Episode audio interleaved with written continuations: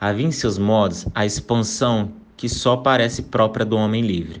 Ele não tinha nem as mãos calejadas, nem os pés esparramados do negro trabalhador de enxada. Era um escravo de cabelos penteados, vestido com asseio e certa faceirice, calçado, falando com os vícios de linguagem triviais no campo, mas sem a bruteza comum na gente da sua condição. Até certo ponto, pois, aceito, apadrinhado, protegido e acariciado pela família livre, pelo amor dos seus senhores. A compaixão e o reconhecimento em breve se transformaram em verdadeira afeição. O crioulo era esperto e engraçado, começou fazendo rir, acabou fazendo-se amar. Simeão divertia, dava encanto às travessuras de Florinda. Domingos Caetano e Angélica o amaram em dobro por isso.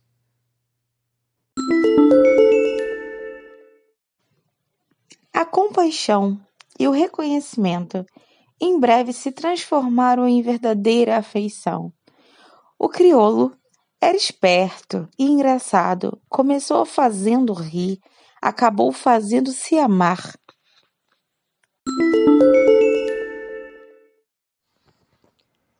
Simeão devia ter vinte anos.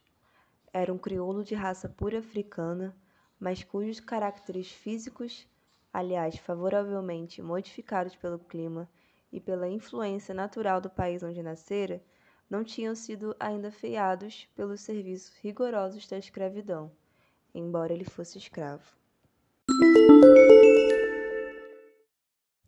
A compaixão e o reconhecimento em breve se transformaram em verdadeira afeição. O crioulo era esperto e engraçado. Começou fazendo rir, acabou fazendo-se amar. Simeão divertia, dava encanto às travessuras de Florinda. Domingos Caetano e Angélica o amaram em dobro por isso. Simeão devia ter 20 anos. Era um crioulo de raça pura africana, mas cujos caracteres físicos, aliás, favoravelmente modificados pelo clima e pela influência natural do país onde nascera, não tinham sido ainda afeidados pelos serviços rigorosos da escravidão, embora ele fosse escravo.